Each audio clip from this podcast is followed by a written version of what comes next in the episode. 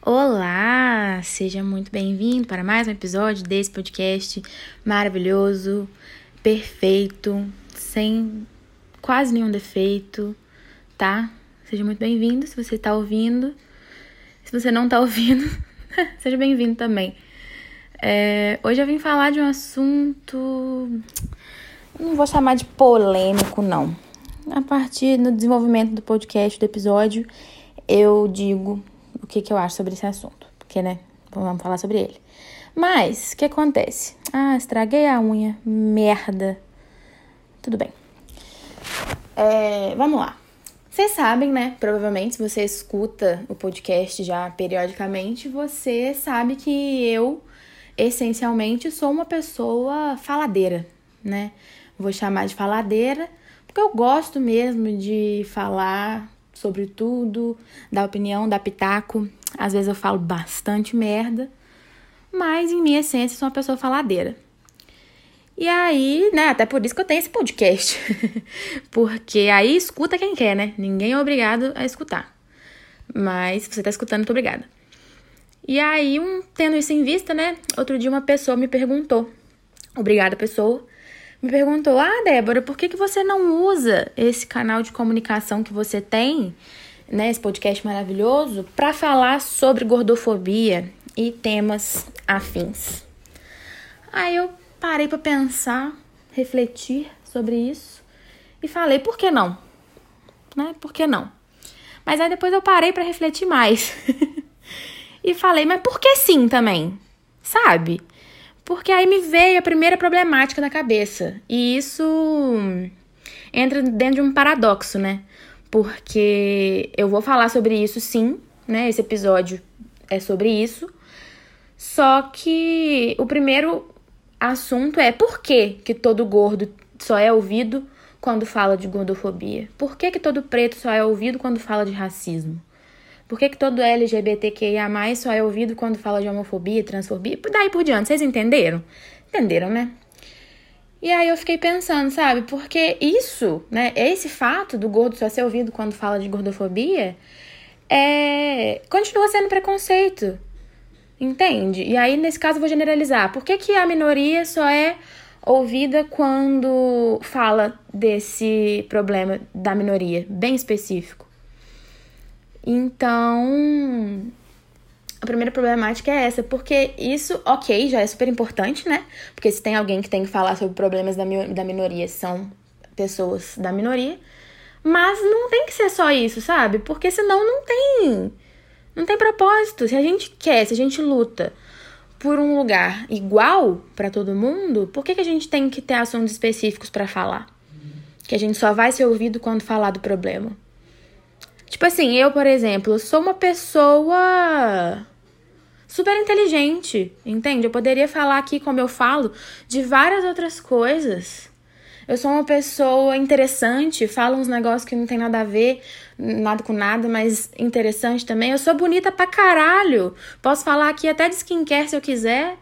Entende? A autoestima hoje também tá boa, né? Vocês estão vendo que, que tá boa. Mas vocês pegam o ponto? É, é muito mais do que isso. Para quem não sabe, prazer, eu sou gorda e isso é só uma característica. Por que, que isso tem que me definir?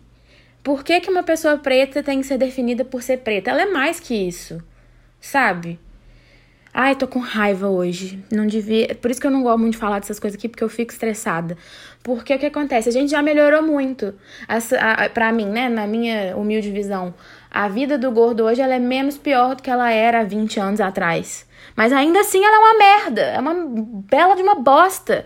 E aí eu não posso falar no lugar de uma pessoa preta, no lugar de um LGBT, porque, entende? Mas, né, em via de regra, a vida era pior, mas ainda assim tá longe de ser boa. Então eu fico puta, fico muito puta. É, esse podcast de hoje não é para se relaxar, tá? Se você veio aqui buscando relaxamento, você pode passar pro próximo episódio. Porque hoje eu tô meio brava por conta disso, sabe? E e aí, assim, eu fico puta de ser definida por causa de uma característica, sendo que eu sou muito mais que isso. Não estou atacando a pessoa que me fez a pergunta, porque eu imagino que a pergunta não veio nesse tom, mas foi a primeira reflexão que me veio na cabeça, sabe? Por que, que a gente define uma pessoa através de uma característica, sendo que não existe uma pessoa no mundo que possui apenas uma característica. E só porque essa característica inclui uma minoria que vai ser oprimida, ela se torna automaticamente a única valorizada. Ai, gente, muito triste, né? Mas enfim, a gente vai vai convivendo aí, porque não é amanhã nem depois de amanhã que isso vai mudar. Mas, tendo esse primeiro paradoxo aí em vista, né, falando sobre isso, eu queria sim falar sobre a minha vida, sobre algumas experiências específicas, é, algumas curiosidades talvez, como uma pessoa gorda, né? Porque se você tá ouvindo isso e não é gordo, ou talvez é, seja gordo, mas tenha outra vivência, né? Porque ninguém vive a mesma coisa. É, queria trazer, sabe, algumas peculiaridades, talvez cômicas, se não fossem tão trágicas, sobre a vida do gordo. Para quem não sabe, eu já não fui gorda a vida inteira, na verdade, quase a vida inteira. Sempre fui uma criança rechonchuda, é, uma adolescente também. E aí, quando eu tinha 16 anos, 15 para 16 anos, é, em uma das tentativas desesperadas de emagrecer, a qual acho que todas as meninas gordas, é, adolescentes, pré-adolescentes, são obrigadas ou, né, têm essa cabeça de que precisam emagrecer, nunca é pelo menos eu nunca vi que seja o contrário. Numa dessas tentativas, sim, eu consegui emagrecer. Eu emagreci mais de 30 quilos é, na época. Quem convivia comigo nessa época sabe.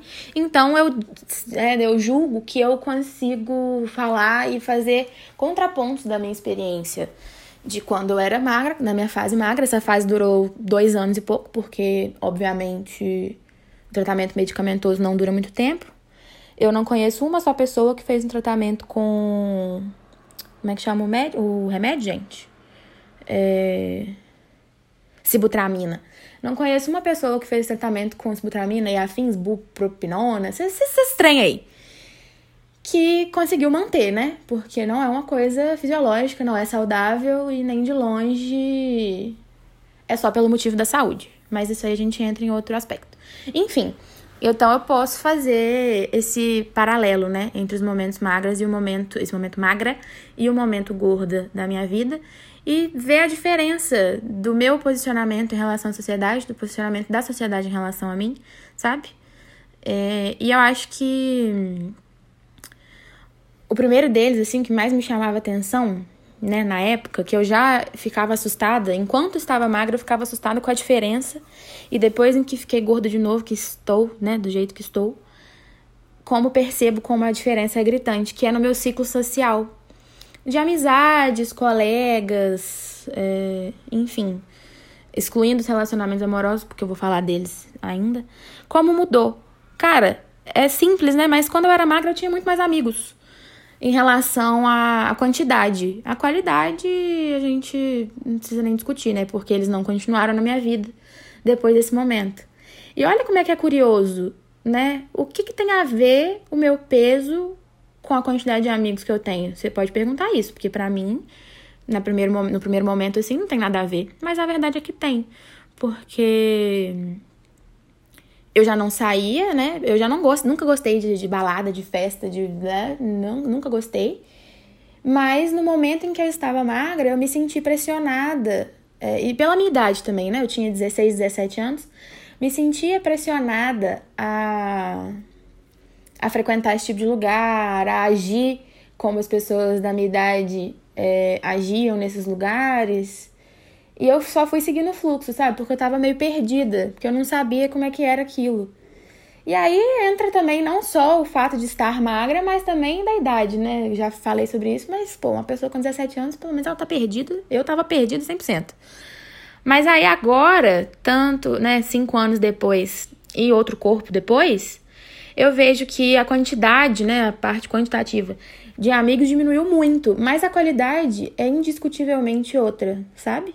É, as amizades que eu nutro hoje, que eu escolhi nutrir, são muito mais é, importantes para mim, é, agregam muito mais na minha vida.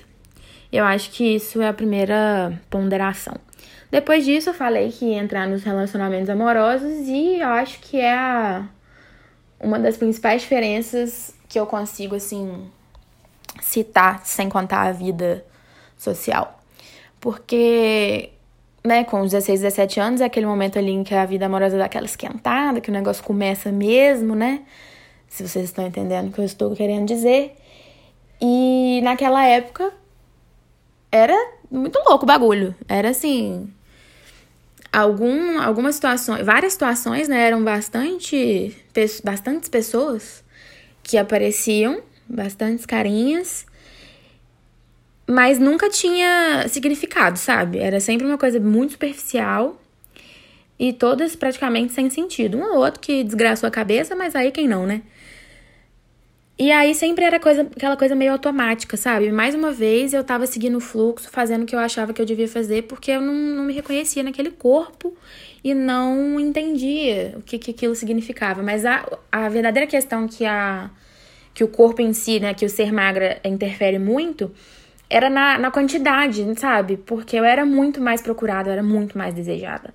Hoje, com o meu corpo atual, existe. Não tô reclamando, tá, gente? Tá tranquilo aqui. Mas existe uma, uma seletividade, porque é fato que a maioria das pessoas não se interessam pelo corpo gordo né? Por conta do preconceito, ou às vezes o gosto pessoal. Isso ainda fica meio nebuloso na minha cabeça, mas cada um tem o direito, né, de se atrair, se interessar pelo que bem entender. Mas fato é que, que as coisas diminuíram, e além disso, a minha seletividade, né? Porque não sou obrigada, não achei minha boca no lixo, né? Então as coisas ficam mais devagares. Mas o que acontece. Devagares? Existe?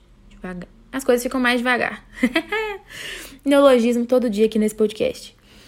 Mas aí o que acontece é isso. Mas aí o fato é esse. As poucas relações que eu tenho hoje em dia normalmente significam mais. Porque eu sinto que tem essa pré-seletividade que fazem as pessoas. que faz com que as pessoas meio me nem cheguem perto. Então acaba sendo bom. Mas, vez ou outra, é solitário também. E aí, desculpa, gente, se esse episódio tá ficando um pouco confuso. Eu não fiz roteiro, né? Como todos os outros, mas eu queria muito falar sobre isso. E uma das coisas que mais me chama atenção também, mudando já de assunto, é em relação à nossa saúde, né? Como o outro vê a gente. Isso aí é o discurso mais básico que o gordo escuta é, a gordofobia ela sempre vem velada, né? De é pela sua saúde, eu só estou preocupada com você porque ser gordo mata. E primeiramente, a puta que pariu todo mundo, tá? Porque já tá provado por A mais B para quem quiser saber que, que o que mata e o que é perigoso é a obesidade. E olha só que doideira, nem todo gordo é obeso.